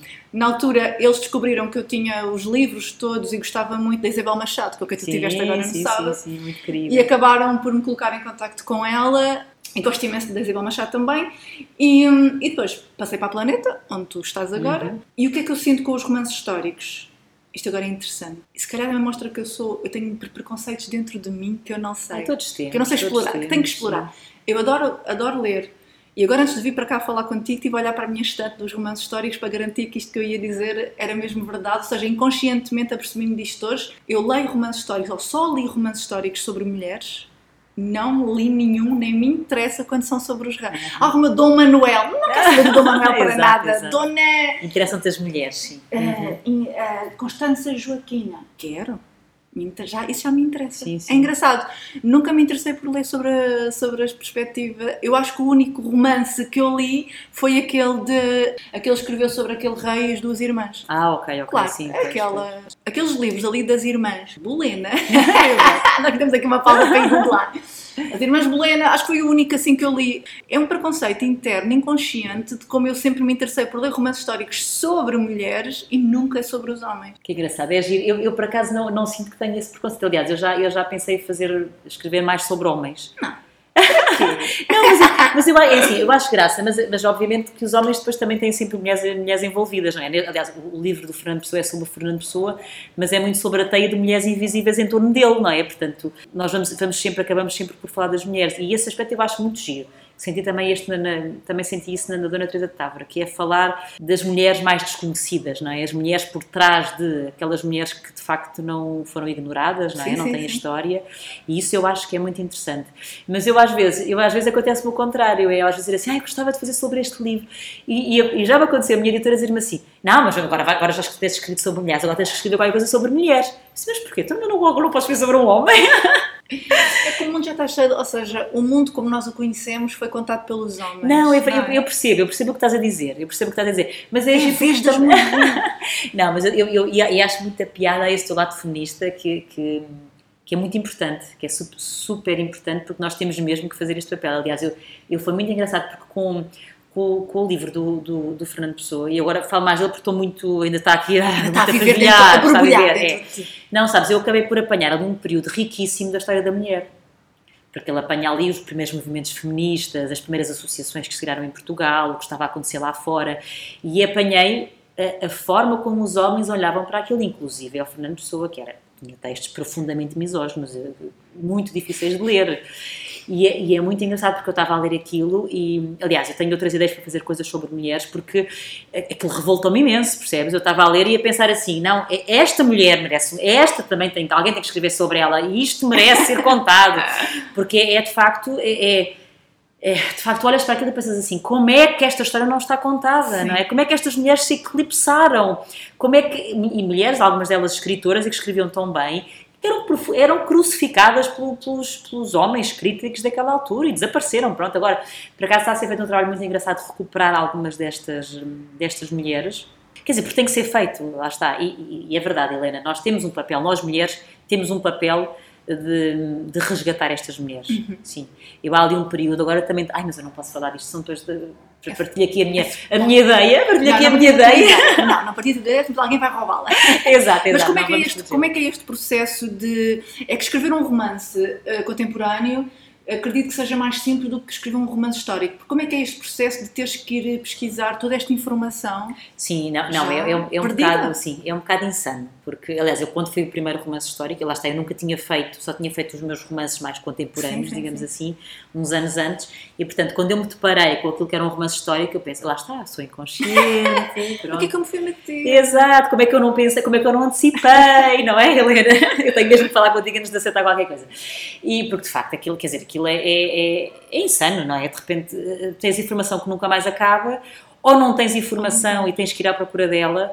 Ah, Claro que na altura a Esfera dos Livros tinha, tinha uma. um- trabalhava com, uma, com, a, com a Sociedade de, de História, eu acho que não quero dizer aqui o nome errado, não sei se é assim que ainda se chama, um, e puseram-me em contacto com uma historiadora que me ajudou, porque naquela altura ainda era mais difícil porque não estava quase nada digitalizado, que me ajudou a, um, ou seja, porque até mesmo quando escolhes as fontes históricas, tens fontes credíveis e não credíveis, não é? Como é que tu sabes? Tu não és, não é? Não estás no meio, não és de história. Então ela ajudou-me a identificar as fontes, a dizer o que havia, portanto nessa altura fez um, um trabalho muito, muito, muito, muito bom de me ajudar a identificar as, umas quantas fontes. Um, neste, neste do, do Fernando Pessoa, foi insano, pronto. Neste caso é, é o contrário, há muita, muita, muita muita, muita coisa escrita. E depois não há como tu não lês tudo, não é? Por isso é que eu, quer dizer, demorei sete anos a fazer aquele livro, porque eu cada vez, cada livro remetia-me para outros cinco, e depois desde aqueles cinco remetiam para outros dez, e depois tu sentias sempre, sempre aquela sensação de, se eu não ler isto estou em falta, alguma coisa me vai escapar. Pronto, depois acabei por lá estar a pedir no final a um, um pessoano, Ai pá, um sonho. Achas que daqui a 100 anos vai haver tipo os rodianos? Os magalhãezinhos, Os magalhãezinhos. Ai, os magalhãezinhos. E, e foi, e foi muito engraçado, porque ele depois, bem, mas fez um trabalho incrível que foi, leu aquilo tudo ao pormenor, porque, quer dizer, porque eu, eu queria que naquilo, em- já muita coisa, muita gente escreveu sobre Fernando Pessoa, não é? Naquilo em que eu não queria falhar, que eu, eu tinha que ter a certeza que não estava a falhar, Sim, não é? sim, sim, sim. E ele fez aquele trabalho de aferir se estava tudo correto, por acaso estava tudo, também já tinha tido um trabalho louco, não é? Portanto, por acaso fez muito, muito poucas correções, aquilo correu bastante, bastante bem. Mas, sim, porque aquilo, eh, para já tens que gostar, pronto, porque aquilo exige, exige mesmo que tu vás atrás da informação, exige que tu leias e leias e leias e tomas nota e faças Sim. quadros e, portanto, aquilo toma-te um tempo imenso, que é, que, É, que não é... focar exatamente isso que tu disseste. Tu demoraste 7 anos a escrever o livro do Fernando Pensando Pessoa. muitas vezes em desistir, sim. Devido à Aurora recebo muitos manuscritos e recebemos muita, muita, muita coisa. E eu recebo coisas que eu às vezes eu eu eu estou a, a ler os e-mails que as pessoas me estão a as pessoas, as mulheres, porque são mulheres, ah, que as meninas, as mulheres me estão a mandar e eu estou a ler e a pensar. Eu acho que é exatamente por isso que, hum, que toda a gente acha que pode e quer ser escritor. Porque eu tenho pessoas a dizer: hum, eu escrevi este manuscrito em três meses. Pois, pois, pois. Sete anos. Pois. Três É. meses. Claro que muitos destes sete anos também envolveram muita pesquisa, lá está, porque era um livro que exigia muita pesquisa. Mas eu, por exemplo, passei outro tanto entre, entre a revisão, a escrita, passei o outro terceiro, o outro terço foi a rever. Rever, rever, deitar fora, rever, rever, reescrever, reescrever, deitar fora. E depois eh, ainda foi para a editora que ainda me disse mais um conjunto de coisas. Reescrever, reescrever, reescrever. Claro que isto é a parte mesmo, lá está, zero glamour. Zero, zero, glamour, que é horrível, porque às tantas tu já não aguentas aquilo, já não, já não consegues ler o que Sabes o que é que eu digo muitas vezes? O teu livro vai estar pronto quando tu já o adiares de morte. Não, é completamente. Aí ele está pronto. Tu tens que odiar o teu livro. Tens que já o ter mastigado tanto. É.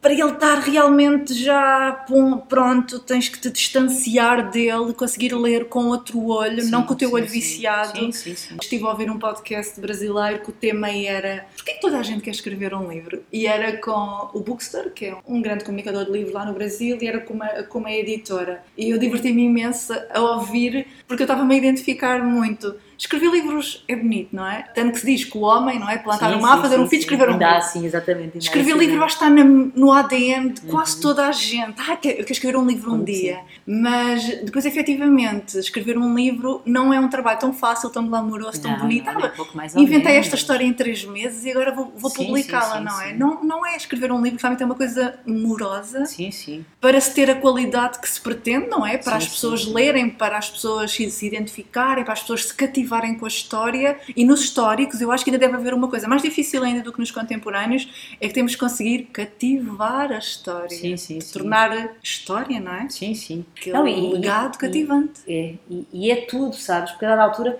tu depois tens muita pesquisa, mas aquilo também, lá está, não pode ser enfadonho, não podes meter aquela tua, a dada altura depois também corres o risco de quer meter a pesquisa toda, não é? Quero contar tudo aquilo que sei. Quero mostrar é, exato. tudo sei. Então já tive tanto tempo a pesquisar, agora tenho que pôr lá tudo. E, e não, e pronto, e de facto depois tens que depurar e depurar, de género, não, isto, isto não, isto está maçudo.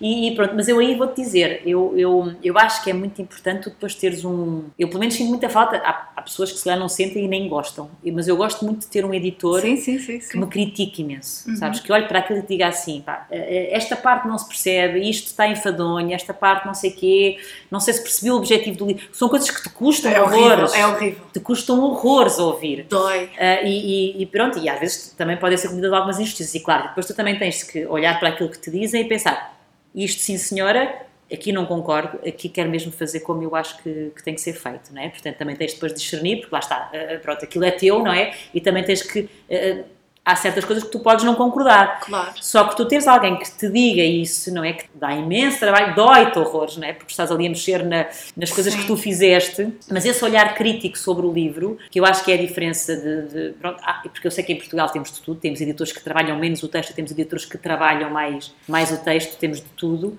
Uh, e, e, Portugal, pessoas... e, em Portugal trabalha-se cada vez menos os textos, não é? Porque cada vez é tudo muito rápido. É, é, o mercado é, agora é um mercado muito rápido e há cada vez menos tempo para se trabalhar num é, texto. É. E lá está, e há furos, e tens que aproveitar o momento e tens que. Mas acho que é super importante, é, é, muito importante. Para o trabalho final ser, ser um trabalho bom. E eu acho, claro, eu percebo que se tem que respeitar o escritor, também não quero um editor que me venha limpar o meu texto todo não, e que tire, claro, não é? Tira a minha dizer, escrita. Claro, por isso é que eu estou a dizer, tem que haver aqui, sim, sim tem que haver aqui Mas eu acho que às vezes, às vezes eu acho que o mais importante, e é aquilo que eu mais digo agora aos escritores, aspirantes a escritores com quem estou a trabalhar, é que não me interessa mexer na escrita deles, é a escrita deles, mas muitas vezes eu estou a ler e as histórias para mim é que não fazem sentido pois, nenhum. Pois, pois, e eu estou-lhes a dizer, isto é o meu, a minha visão objetiva é que esta história assim não funciona, porque não acrescenta nada. E eu procuro, sim. por exemplo, para a Aurora, histórias que acrescentem alguma coisa. Não me interessa estar a publicar eh, um romance, porque romance aos pontapés. Não, é verdade. Eu procuro sim, um romance sim. que diga qualquer coisa mais, que uhum. aborde um tema qualquer.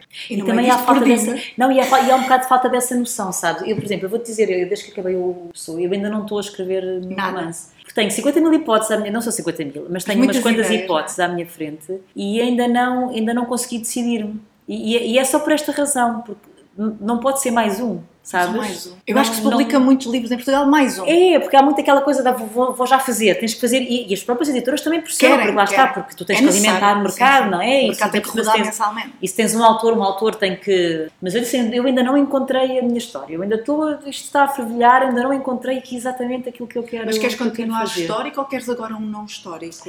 Olha, eu tenho aqui algumas coisas em, em, em mente. Eu vou há uma coisa que eu vou fazer, que já, que comecei a fazer. Eu vou fazer uma distopia.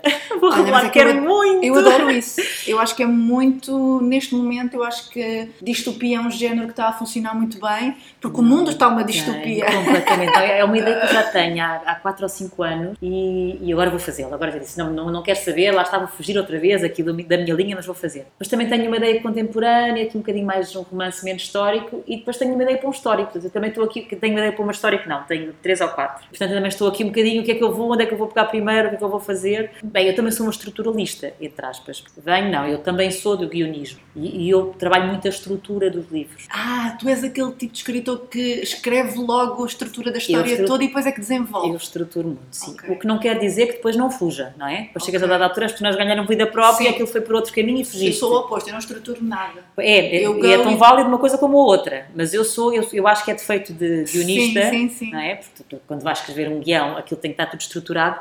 E eu acontece muito isso. Eu, num livro, preciso estar muito confortável com a minha história, com a minha estrutura, para depois, uh, para depois aquilo fluir. Conseguir desenvolver. É, é. Não, não, acho que já não consigo escrever, e os meus primeiros romances foram escritos assim. Página aberta. Onde ajudará como eu. É. Mas depois comecei, lá está por isso que eu digo, acho que é, provavelmente é fruto da, da, minha, da minha escola de, de argumentista comecei a. Eu, eu, estruturo sempre tudo muito bem, só quando estou realmente confortável com. sei para onde é que vou, sei o que é que vai ser, sei o que é que esta história traz, o que é, qual é o balanço, o respirar desta história, é Sim. é que eu depois começo, começo a escrever. Olha, ao longo destes anos, como é que foi lidar com, com algum fracasso? Ai, que é uma coisa que é a a mim minha, vida, é a história da minha vida.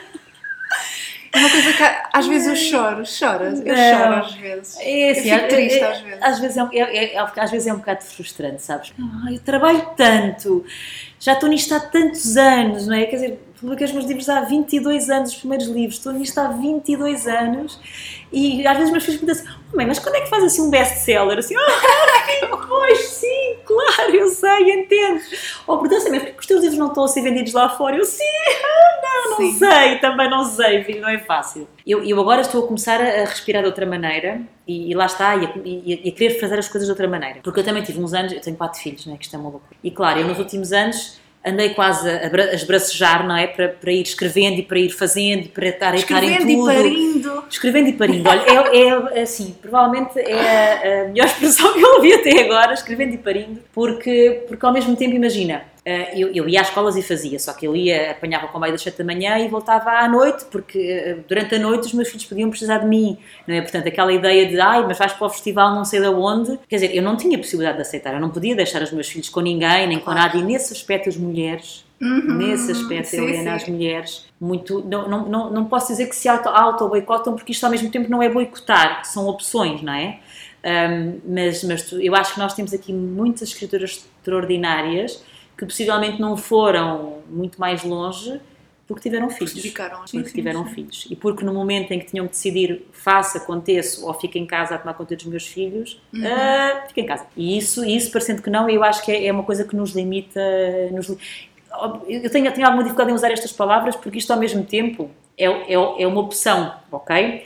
É e não é, não é? Mas, mas, é, mas ao mesmo tempo, eu, porque dizemos assim, não, não, mas as mulheres também têm que ir. Mas eu, eu não podia ir, sabes? E eu interiormente, eu queria estar com os meus filhos. Portanto, nós, nós temos este peso da culpa de nem estou lá, nem estou cá bem, nem estou... Nós mulheres lidamos muito com isto. Porque ao mesmo tempo dizer assim, ah não, mas tu podias ter ido e alguém fazia. Não, mas eu também queria estar. Portanto, isto acaba por ser, por ser questões muito internas nossas de, de mulher e do nosso papel, é, é, é complicado. Mas os meus filhos agora estão crescidos, está tudo a crescer. E agora já podes Não, é voltar verdade. E eu, eu agora A por acaso, focar na carreira. Tenho que falar assim com umas quantas pessoas e ir assim, não, pá, vamos lá, vamos, vamos trabalhar em conjunto, vamos pôr os nossos livros lá. Como é que os nossos livros não estão publicados lá fora? Nós temos Essa livros ser- absolutamente Essa extraordinários. pode ser uma conversa para outro episódio, por acaso. Tenho muito a dizer sobre isso. Alguma vez te sentiste. hum, ok, sentimos invisíveis porque não estamos lá fora. Isso é para, outro, para outra altura. Eu fico muitas vezes triste e choro muito porque sou muito, muito emotiva. Mas alguma vez te sentiste invisível? Sim, sim, eu, eu acho que sim. Eu, eu talvez, sabes, eu, eu- agora, estou- agora, agora isto vai ser uma conversa muito emotiva. Muito down. Muito down. Ao mesmo tempo, esta coisa de eu ser mãe, sabes? Os meus filhos, eu estou a dizer que me dizem estas coisas quando é que tu mandas o livro lá para fora.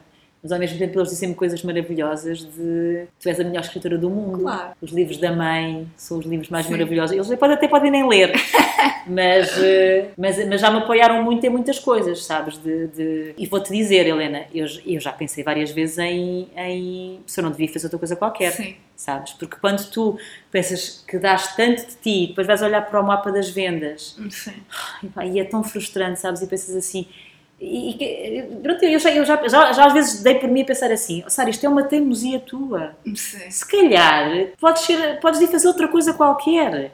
Claro que eu vou fazendo outras coisas e, e sem isso eh, pagava contas, Claro. não é? Porque eu sou argumentista, agora também apresento um programa na televisão, escrevo, quer dizer, faço outras coisas, pronto. E, e- e a minha profissão de argumentista é que me vai ajudando a que eu também me vá mantendo nos livros. Também É me rouba vai- tempo. É que vai pagando duas É, continhas. também me sim. rouba algum tempo, lá está, porque pronto, mas, mas efetivamente eu, eu, eu não consigo viver da escrita em Portugal. Isto é um. É um Acho que, é, acho que é importante referir que muito pouca gente em Portugal vive Sim. da escrita, muito poucos escrita. A maioria faz coisas paralelas Sim, para sim. conseguir. Sim, sim, sim. sim. Seja, pode ser mais ou menos ligado à escrita, ligado, sim, sim. eh, mas, mas cursos e eh, Uhum. formações, etc. Portanto, as pessoas estão sempre a inventar coisas para poder escrever, não é? E, e isto é, é- é complicado e é, e é frustrante, sabe? É. Às vezes nós pensamos, ah, Tão belo. Sabes que eu às vezes vejo, eu como sigo muitos escritores internacionais, às vezes fico a ver as coisas que eles estão a partilhar e eu fico mesmo, "Fá, ah, pois é outro universo. Eu quando lancei o primeiro livro com a Esfera dos Livros, Uhum. a nossa Esfera de Livros, eu não fiz rigorosamente nada, porque eu estava com muito medo do fracasso, então a minha ideia era,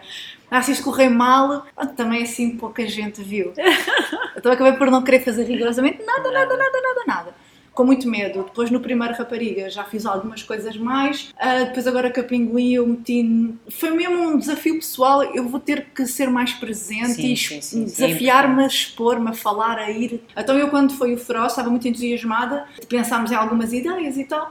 E eu comecei com uma ideia de. Pronto, ao contrário de ti, eu penso logo tudo que possa gerar conteúdo para as redes sociais, para a interação, que acho que isso é super importante. Uhum. Não, é não, e lá está, eu, eu devia pensar Tudo mais. serve é- para isso é redes claro, sociais. Por isso é que eu claro. estava-te a dizer. Eu, por acaso, quando eu era para ir lá no sábado ter convosco, mas estava a chover torrencialmente e deu-me uma preguiça, confesso. Mas a minha ideia era, é pá, se calhar vou lá depois e até depois, eh, no fim, faço uma fotografia com a Isabel Machado e com a Sara, até para dizer, tipo, as primeiras, as primeiras autoras portuguesas históricas que eu me lembro de ler. Ia ser uma, uma, uma coisa gira, mas estava a chover tanto que, Sim, ai, sim, deu-me tanta não, preguiça. dia não. Não, está muita coisa que eu penso logo que é isto vai ser bom, isto dá um bom Sim. conteúdo para Sim, sim, comunicar, para Não, e é, e é, a assim, é muito importante, é muito É, não é? importante. é? Eu, eu não penso muito, mas, Mas tenho que pensar, mais. que vou, tudo vou aprender mais. Sim, E sim. então a minha ideia nessa altura foi, epá, fiquei com, uma, com imensa vontade de marcar uma tarde numa livraria, pronto, não vou dizer qual, mas de um grande retalhista. Aí a minha ideia era passar a tarde lá na livraria, mas tudo isso saía depois para, para filmar e fazer Uhum. um conteúdo. E eu podia eh, interagir com as pessoas e sugerir livros às pessoas. E estava lá com os meus livros, mas ia fazer uma espécie de curadoria e no Sim, loco. sim, sim, sim. Estar ali, imagina, durante 4 horas numa livraria e as pessoas que estavam ali na prateleira dos contemporâneos, eu ia-me lá meter e dizia, sugeria livros e falava com as pessoas. rararara. E depois a resposta deles foi: A ideia era gira, mas se fosses conhecida, não és assim tão conhecida para isso fazer sentido para nós. Ai, eu chorei a ler aquilo. Eu chorei, sabes? Eu chorei. Neste e-mail assim tão banalzinho, eu apenas me pronto fiquei para ir àquela loja e passar lá 4 Sim, horas a sim, filmar, sim, a sim. falar com as pessoas. Eles não tinham nada a perder com isso, era irrelevante para eles. Se ia correr mal ou não, era pior, era para mim, não é? Não, pois é. E pois eu é, chorei porque eu é. pensei, neste pequeno e-mail se vê o desrespeito que há Não, aos novos é, autores, não é, é? O é. desrespeito, o desinteresse, a forma como nos catalogam logo com preconceito. Sim, não sim, nos sim. inter... não estão conhecidas assim para isso fazer sentido para nós. Ai, isso é Ai, eu fiquei- ai, Não, eu- Pois é. Fiquei mesmo, chorei, foi mesmo. Pronto, hoje em dia também acredito que todos os nãos que nós levamos e tudo que tudo isso nos faz repensar para abrir Não, outras claro, portas, claro. não é? Não, mas às vezes, Helena, temos de dizer isto com franqueza. Sim. Há- Às vezes Custa. nãos. Não, e às vezes fazem-nos fazem questionar a, a Sim. nossa qualidade, não é? Sim, também. Claro, que- claro que nós depois temos de dizer, não, bolas, não, as coisas até já correram e as pessoas gostaram e pronto, temos que nos ir agarrar a determinadas coisas. Mas não há dúvida que, eu quando estava a dizer que às vezes já me perguntei, é porque eu às vezes, quer dizer, eu acho que é inevitável, às vezes pensamos, bolas, estás aqui há tantos anos, não é? Claro, vais fazendo, conquistando umas coisitas. Será que tu serves mesmo para isto? Sabes? Isto às vezes são assim perguntas que te vêm assim do âmago, Será? não é? Será que tu estás, de facto, estás a fazer aqui o caminho errado? Claro que depois eu também penso assim, não, quer dizer, eu, eu não sei fazer mais nada. Isto, isto, eu, eu- a minha vida é pensar em histórias É e é encher cadernos de ideias e de, portanto, eu não conseguia já imaginar-me a fazer outra coisa Sim. qualquer. Mas claro que isto, que isto custa, não, é? não vamos dizer que, que não custa e, e- e é um trabalho de resiliência. Tu, se não fores muito resiliente, vais fazer outra coisa, Sim. vais fazer outra coisa qualquer. E resiliente a vários níveis, lá está, não é só ter que lidar com a crítica, com os não, Lidar com o É fracasso, e lidar com a falta de dinheiro, com falta e de com os dinheiro, mapas de vendas falta de vendas. pá, Sim, porque eu acho que tem- se tem pouca consciência de que a tiragem média em Portugal, tiragem, não é vendas, tiragem, média em Portugal é 1500 livros e a grande maioria deles não vende sequer mil. Sim, sim. É e depois quando chegamos aos portugueses, que é tão difícil comunicar, não é? Porque há um desinteresse pelo Sim, próprio sim, mercado. sim, sim. Uh, depois há um desinteresse por quem toma as decisões no mercado. Ou seja, um escritor que consiga estar na televisão, estar nos programas de televisão, estar nas revistas, nos jornais, já é meio caminho andado para conseguir estabelecer-se minimamente. Pronto, e depois faz o seu caminho. Eu gosto muito de fazer analogias com. Isto é tão ridículo, mas eu gosto de. Eu ontem estava a pensar nisso e até falei disto com uma, com uma amiga. Eu gosto muito, para mim própria, dentro de mim, faço, faço muitas analogias com, com as estrelas da música, etc. Porque acho que é muito interessante compararmos os percursos. Eu estava ontem a falar com uma amiga e estava a dizer: se começarmos a pensar no percurso, por exemplo, da Taylor Swift, claro que quando ela começou com os seus discozinhos infantis, ela não foi levada a sério, obviamente. sim, ela sim. continua a trabalhar resiliente, a fazer a música que ela queria fazer, que valia o que valia na altura. Se calhar ela há 10 anos, quando, quando lançou o primeiro álbum, não estava longe de imaginar que em 2022 ia ser provavelmente maior artista Não, sim, deste sim, sim, século, sim, não é? sim. Com tudo o que ela já conquistou. E se calhar se ela não tivesse feito aqueles álbuns iniciais sem grande interesse, ela não tinha tido a capacidade para fazer os que ela está a Sim, fazer sim, agora, sem não é? dúvida, sem Então eu penso muito nisso, que é, ok, eu agora sou isto, mas se calhar eu tenho que escrever estes livros, fazer isto, passar por isto, ouvir estes nãos, para me tornar na pessoa Sim, sim. que vai escrever os livros do futuro. Porque depois também tens esse género de pessoas que é isto nunca está bom e não vou publicar porque isto ainda não é o meu livro. Não sei Sim. se me faço entender. Eu tenho algumas pessoas que dizem assim: não, eu não, eu não vou escrever. Ou, ou- ou não vou publicar porque isto ainda não é o meu grande livro. Mas ao mesmo tempo tu também tens que fazer. tens Exato. publicar esses maus. Assim, mas esse livro é foi o livro que tu escreveste Sim. agora. Não é? é o que tu és, foi, foi o melhor que tu conseguiste e nesse aspecto eu também acho Claro. que lá está, fazendo a revisão, ou seja, isto não é, não é o contrário do que dissemos há bocadinho, não é? É o melhor possível É o melhor naquela altura. dentro daquele momento. Eu acredito que eu em 2019, Raparigas como Nós, foi o melhor que eu consegui Não, fazer sim, naquela sim, altura. Óbvio. É, é. O meu E- próximo livro agora não, não tem nada a ver com os que, eu- os que eu já publiquei, nada a ver. Sim, sim, Se eu sim. iria conseguir escrevê-lo quando comecei?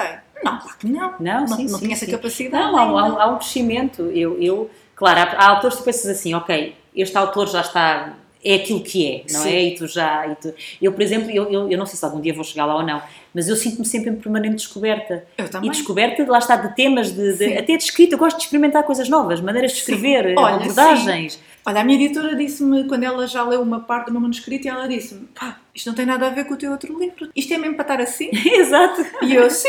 E ela, mas não tem nada a ver. E eu, já, porque eu também evoluí. Evoluí enquanto pessoa, enquanto leitora, enquanto escritora. Os livros que eu li há 4 anos não são os mesmos livros que eu leio agora.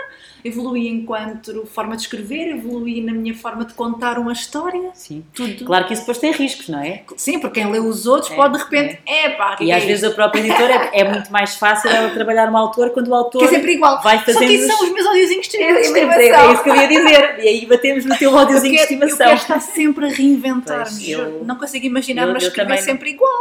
Não sei se é esse que vou querer a vida toda, mas por enquanto n- não me faz sentido que seja de outra maneira. Se apetece-me fazer mesmo coisas diferentes. Agora uma distopia, porque não? Eu acho que sim. Não, eu estou, eu estou, já, tenho tudo escrito, tudo escrito não, já tenho tudo, na minha pensado. cabeça, tudo esquematizado, Tudo estruturado. estruturado, exatamente, é a palavra. Olha, esta conversa já está gigante, mas eu espero que as pessoas estejam a divertir tanto quanto nós. Ai não, eu ficava aqui a tarde toda. Eu também, porque eu adoro falar sobre isto. E eu acho assim que para terminar, tu que escreves literatura e escreves para, para televisão, o que é que te dá mais gozo, mais prazer ou hum, como é que é diferente? Olha, temos um- logo um primeiro problema. O que Uma é- grande não, diferença. Não, reformular. O que é que tem mais glamour? Ai, o que é que tem mais glamour? ok. Olha, vou-te dizer, o mundo da televisão, quando eu entrei, porque isto também, as coisas também já mudaram muito, não é? Mas quando eu entrei havia, havia a, televisão tinha muito mais glamour. Tinha, muito, tinha umas, umas festas, tinha assim umas, umas coisas, era, era, era, era assim um meio... Ainda por cima lá está, eu vinha do Alentejo, era assim, não estava nada habituada a estas coisas, não é? Era, eh, achei, achei muita piada. É, Eram, eram meios muito, nesse aspecto, eram meios muito diferentes. Pronto, eram meios em que nós punhamos o vestido O vestido longo, de não é? Tu não vais para um festival literário com um vestido longo, assim, de, de festa, não é? Portanto, é uma coisa, uma coisa ligeiramente diferente. Mas o que eu, eu às vezes acho que não tem mal nenhum haver assim um certo glamour também no meio literário. Não tem mal nenhum. Mas no tempo das vacas gordas que nós há bocado falávamos, ou seja, nos anos 90, e- 80, 90, 2000, havia muito glamour também na, na literatura em Portugal. pois é, é isto, Fazia-se isto sarau literários, sim. as editoras faziam grandes festas anuais. Quer dizer, eu ir a uma festa. Não, por isso é que eu estava a dizer, isso tudo acabou também na televisão, as coisas também, pronto, claro, claro que ainda se continua, ali a, haver um certo show-off, mas Sim. até isso, até esse é glamour, sim, até, até esse glamour se perdeu um bocadinho, porque as televisões não têm dinheiro também, Não há pronto, dinheiro para não há dinheiro para nada, em lado nenhum. Há, há uma, há uma diferença muito engraçada, que é, tu na escrita, felizmente, não tens orçamento. Sim. E tu não imaginas o que é que é... Também tens, porque um, um editor não quer depois imprimir um Ah, 500 não, não, páginas. exatamente, nesse Também aspecto, nesse aspecto tem, nesse aspecto tem. Não, mas, mas tu não tens que castrar a tua imaginação. Ok. ok? Tu, a primeira coisa, a primeira grande diferença quando estás a fazer um guião é que tu sabes que não podes. Agora há uma certa esperança de começarmos a fazer co-produções e de haver mais algum dinheiro. Mas era, imagina, tu até podes levar as pessoas, dou-te um exemplo. Na massa fresca houve um acidente nas curvas do Mónaco. Eu já sabia que aquilo iria ser filmado ali em Via Longa, naquelas tradecas de Via Longa. Portanto, tu, tu sabes que tens que te limitar muito ao orçamento que tu tens. Tens uma porcentagem de exteriores baixíssima, portanto, ou seja, é toda uma escrita com quase um- uma coisa matrix ao lado do que é que não podes fazer, etc. Agora, por acaso, estamos a passar por uma fase gira que é estamos a começar a pensar em, em grande, porque lá está, estamos a entrar nas Netflix da Sim, vida, a começar sim, a fazer sim, umas séries em coprodução, e portanto agora estamos a tentar começar a olhar para outro tipo de, de orçamentos. E depois, olha, foi muito engraçado, porque eu comecei por escrever livros, não é? E depois é que entrei no mundo do, do Das guionismo, das, sé- das séries, na altura era das telenovelas, pronto. E o que é que acontecia? Tu tens não sei se tu alguma vez viste um guião. Agora Não, os guiões agora já são um bocadinho diferentes, agora sim. já trabalho noutro formato no, no Final Draft. Mas, pronto, mas na altura trabalhávamos com um formato de guião que era o brasileiro, tinha duas colunas. A coluna da esquerda era a ação, a coluna da direita era o diálogo. Eu chegava à coluna da ação e toda eu, literariamente, me exprimia. E pronto, começaram a explicar: ó, Sara, esquece, esta coluna da esquerda é uma coluna para o realizador e para os técnicos. Portanto, tu tens que ser absolutamente concisa e direta Quer dizer, o que é que se está a ver, o que é que está a acontecer, e aquilo não, não tem cá floreado, esquece, não, não, não pode ser. E, portanto, foi fazer toda uma desconstrução de como fazer um guião perfeitamente claro, conciso, para se explicar o que é que está a acontecer. Depois, tem um lado muito giro, aliás, eu ainda hoje nos meus, nos meus livros, eu, eu, eu gosto muito de diálogos. Pronto, e esse é um Sim. lado bom. Claro, os guiões, não é? Esses guiões para, para televisão têm o que é que está a acontecer, que é super importante, mas também tem, privilegia-se muito o diálogo, não é? Aquilo vive do diálogo. Claro. E eu adoro diálogo. Portanto, eu já sempre gostei muito do diálogo mesmo nos, nos meus livros e nesse aspecto é onde talvez as coisas se, se toquem. É que Sim. tens de facto, consegues fazer ali diálogos. E depois, coisas boas de, de, de- de se fazer, de eh, argumento. É que ao contrário dos livros, tu a seguir vais ver aquilo a ser concretizado. E esse aspecto é absolutamente maravilhoso. Pelo menos, eu não sei se te acontece, mas acontece quando tu estás a escrever, tu estás a viver Sim, aquilo, sim, estás a sim. imaginar, não é? Agora imagina que acontecia mesmo, Sim. não é? Pronto, e essa parte é uma vantagem de quando estás a escrever guiões, é que, quer dizer, vantagem e desvantagem, porque às vezes tu, tu imaginaste aquilo de uma forma muito melhor do que aquilo que depois vais ver na televisão porque não houve dinheiro para isto e para aquilo e para o outro. Mas depois tens outra coisa, também tens atores que às vezes pegam nas tuas personagens E dão-lhes vida. não, e, e às Casa vezes, mesmo bem. É, não, e às vezes eh, trazem-te nuances e olham e descobrem eh, pormenores das tuas personagens que tu nem imaginaste. Sim. E trazem uma riqueza acrescida a tudo o que ali tens. Pronto, idealmente, o que é que eu gostava de fazer da vida? Livros que fossem transformados em milhões o sonho. de séries. Portanto, é o meu objetivo Mas- futuro, não sei para quando, mas é o meu. Olha, eu acho que é um objetivo bom, porque acho que o mercado para aí caminha, não é? As Sim. plataformas de streaming. Não, eu tenho imensos. Aliás, já estava, estava a ter esta conversa no, no nosso Ai, encontro sobre romances históricos. Eu apetecia-me eh, apetecia adaptar os romances de quase todos os meus colegas que ali estavam. Porque nós temos histórias riquíssimas, Uhum. nós temos livros que davam séries absolutamente brilhantes. Sim. Agora, pronto, lá está. Temos que encontrar as formas de viabilizar essas possibilidades, porque somos também para isso um país muito Pequeno. pequenino e muito Sim. insignificante, sem orçamento para nada. E porque tudo, a maioria do que. O maior orçamento é para telenovelas, não tanto para séries e cinema. É, sim, quer dizer, e, e mesmo as telenovelas também não têm muito orçamento. O que é que acontece com as telenovelas? Se eles têm 200 episódios, tudo aquilo que eles constroem de cenários e fins é tudo dilu- é mais diluído. Sim. Por isso é que é mais fácil de fazer Claro. do que fazer uma série, eh, do que diluires um, todo um orçamento em meia dúzia de episódios. Exato. Portanto, as novelas têm 200 episódios, não é por acaso. É mesmo porque nós, efetivamente, não temos dinheiro e temos que fazer aquilo estender no tempo para... Pronto. Eu agora novelas, novelas já não, não tenho feito, pronto, já não... Terei que fazer se, se precisar de viver. e se os meus livros continuarem... Se eu não fizer nenhum best-seller entretanto... Eu acho que sim. Eu Sim. acho. Eu não, mas gostei muito, é uma grande escola, Eu de digo velocidade de escrita. Uma Ah, grande escola. Acredito. Mas olha, eu digo sempre que ah, eu sonho, sonho ter um best-seller. Não, então não é sonho nenhum, é um objetivo. Não, exatamente, exatamente. Não, eu, eu acho que, claro, porque é para isso que tu também trabalhas. E a best-seller não é só no sentido de dizer que é um best-seller. É tu teres pessoas a ler o teu livro, não é? Claro. Teres muitas pessoas, e em Portugal e nos outros países, Uhum. a lerem o teu livro, não é? Isso é- quer dizer, acho que é para isso que nós escrevemos. Exatamente. Eu- e, e lá está, assim, não é um sonho, é um objetivo. Eu tenho pessoas, às vezes, quando falo com outras editoras e tal, que me dizem: Ah, mas. Porquê que, porquê que alguém na Bulgária vai querer ler um livro de uma portuguesa? E eu digo sempre: Why not? Sim. Eu não entendo esta visão Sim, tão sim. redutora do mercado, porque nós lemos tantos livros de Nós lemos tanta coisa Claro. de países estranhíssimos também para, nós, não é? Que nós não conhecemos. E eu acho que eh, as redes sociais, exatamente, vieram trazer esta abertura Sim, do sim, mercado. sim. Somos um mundo global, Somos um mundo agora. Eh. Eu, eu acredito que até há 7, 8 anos, 5, 7, 8 anos, maioritariamente nós líamos, nós consumíamos livros americanos, ingleses. É o, é o domínio do mercado. Lá, lá tivemos alguns autores em Portugal, italianos, espanhóis, Sim, sim, a conseguir penetrar no nosso mercado, não é? Mas eram fenómenos muito Sim, sim, pontuais. muito, sim, Agora, sim. o mercado agora está altamente democratizado Sim, e sim, global. sim, sim. Um livro que se torne best-seller é, é absolutamente irrelevante que seja passado na China, Sim, sim, sim, na. Bulgária, na Macedónia. É irrelevante para os leitores. Até há curiosidade sobre outras Exatamente. culturas. Sim, sim. Por isso eu Não, acho eu que o mercado acho, está super aberto acho. e eu não tenho nada esta visão redutora de que, que interesse terão os americanos em ler um livro português. Sim, sim, sim. Os temas que os livros falam maiori- maioritariamente são universais, a vida, o amor. Sim, sim, sim. É um sim. tema Sim, universal. são A morte, a família, todas, é- é- claro, é universal. claro. E depois, tal como nós nos interessamos a ler livros, por exemplo, ainda no mês passado estive no Bookgang, um livro incrível que é japonês. Adorei. E o livro está a correr super bem, as pessoas estão a aderir imenso, estão-se a emocionar imenso. Um livro sobre uma cultura que para nós é totalmente Sim, sim, diferente muito da estranha, nossa. sim, é sim, estranha, sim, sim. Japão, não é? Sim, sim. E por isso eu acho que há cada vez mais esta abertura e eu vejo, eu tenho uma visão muito mais positiva sobre isso, que sim, vai haver espaço para os muitos autores que até em Portugal se calhar não conseguiram Sim, penetrar sim, sim, muito sim. bem, penetrarem lá fora e depois então penetrarem em Portugal. Sim, sim. Porque nós também somos muito assim, não é? Pois é Quando é bom sim, lá fora, já é grande em Portugal. vem lá de fora, o vem lá de fora geralmente funciona melhor. É, sim. já é grande em Portugal agora, que é grande lá fora.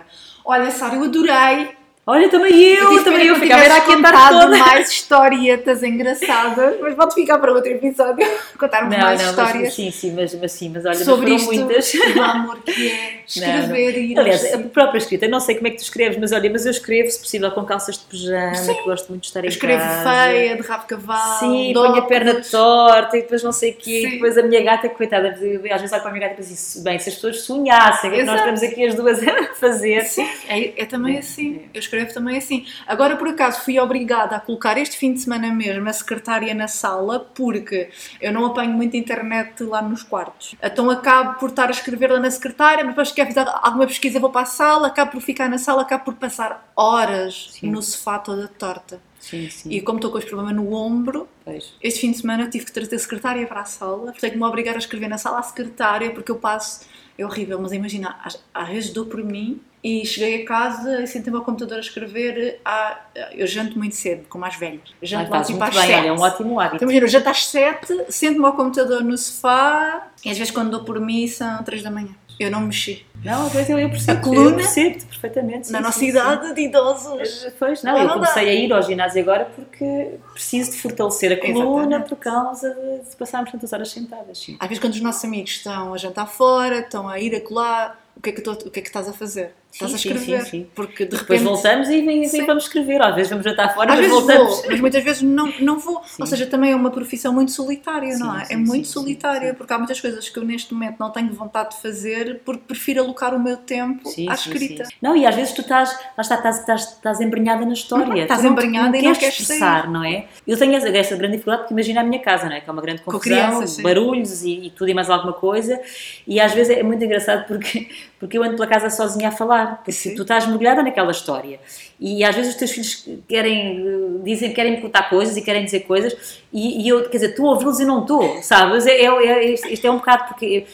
Mas é a única forma, é tu, tens que ter essa solidão e viver Sim. essa tua história, mesmo sim, no meio sim. da confusão. Eu não posso fugir da confusão, não é? Porque Ah, eu posso, ir aos meus filhos. Exato, pronto, eu também já o fiz antes de, antes de ter filhos e também me refugiava e pronto, e é ótimo. Neste momento não posso, quer dizer, posso agora neste momento já, já eles já me deixam ir para o escritório, já me deixam ficar lá, já não vão lá bater à porta toda a hora. Mas, mas quer dizer, mas obriga-te, porque às vezes mesmo quando eu estou em família, as ideias estão cá, isto está cá, depois de repente tens um diálogo que surgiu na tua cabeça e tu tens que o escrever e tipo, desculpem Sim. lá, mas agora há aqui uma coisa que eu tenho que resolver. Sim.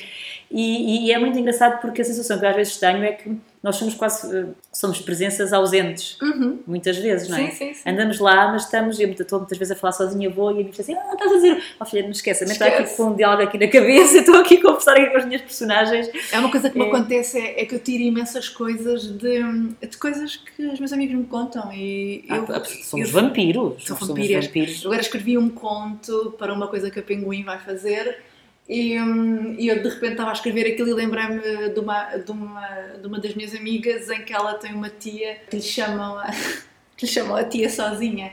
Porque ela é tiaçãozinha. Eu estou chamando a tia sozinha porque ela é muito má como as cobras. Quando vais escrever o conto, de repente pensa, ah, pera, eu vou meter esta Exato. a ser a sozinha porque faz casa mesmo com ela. não, não. Então eu estou sempre a tirar coisas Sim, que elas me sim. contam e que os meus amigos me contam sobre as suas famílias, sobre os seus pais. Eu estou também agora neste meu próximo livro, também há lá uma coisa que uma amiga minha me disse, que a mãe dela, que o pai dela ou a mãe, já, já não sei, estava sempre a dizer, ah, é uma velha, como é que ela dizia?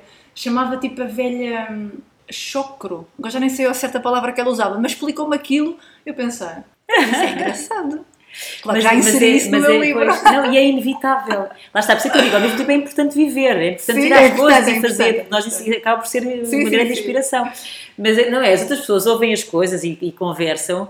E não têm sempre permanentemente este grilho, grilinho Sim, na nossa vida dizer é um assim, ah, grilinho. isto é uma boa Isto é giro, história, isto é é giro. E nós estamos permanentemente a sugar, não é? Há assim um, sentimento. Quando as pessoas começam a ver a ficar calada, hum, opá, não vais usar isto para meu site, mas se calhar é que isso é tão bom, isso é Sim. tão bom. Pois é, há coisas que são tão boas. Eu acho que as melhores coisas que nós vamos buscar são coisas realmente reais. Não, não, a- não, a, que- a que realidade aconteceram. supera a ficção largamente. Às vezes tu achas que inventaste uma coisa extraordinária e depois a seguir pensei, Sim. não, não, não, não, a vida efetivamente, A vida é mais engraçada. completamente, completamente. Ai, eu adorei. Adorei esta conversa, quero mais. Também eu.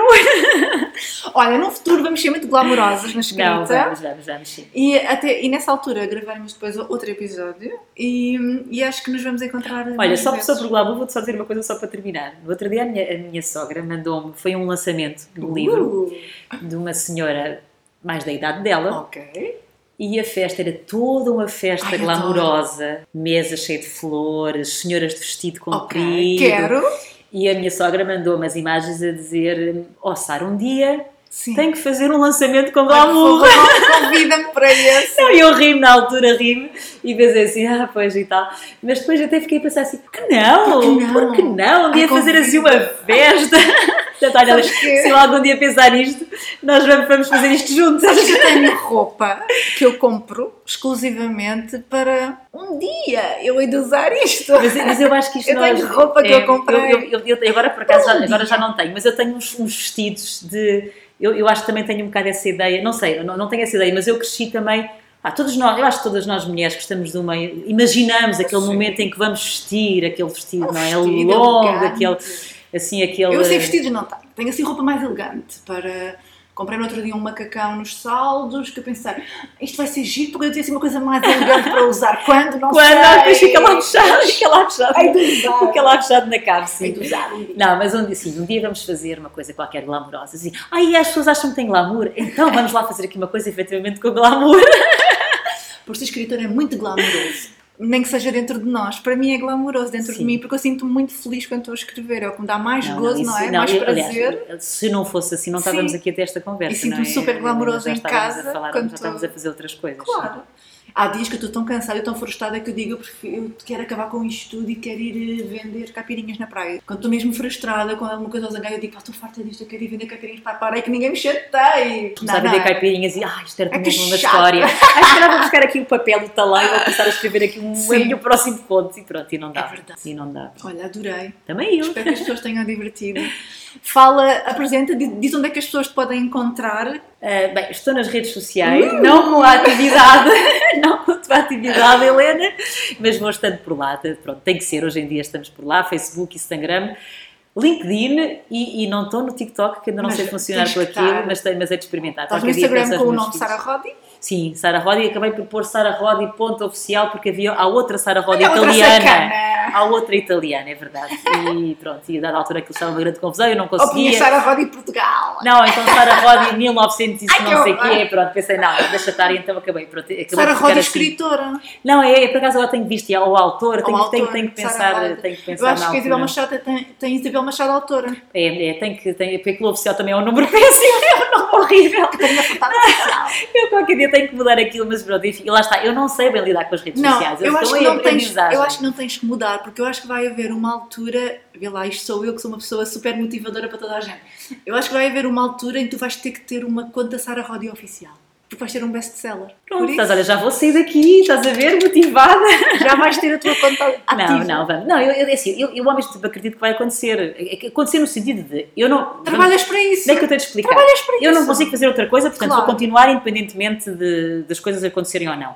Mas eu também acredito que a resiliência, mais cedo ou mais Uhum. dá tarde, frutos. dá frutos. Também acho. Pronto, e assim, assim, não me posso queixar, eu continuo a fazer livros, editores continuam a, a aceitar os meus livros, eu, quer dizer, eu continuo a ter solicitações, não posso queixar, não é?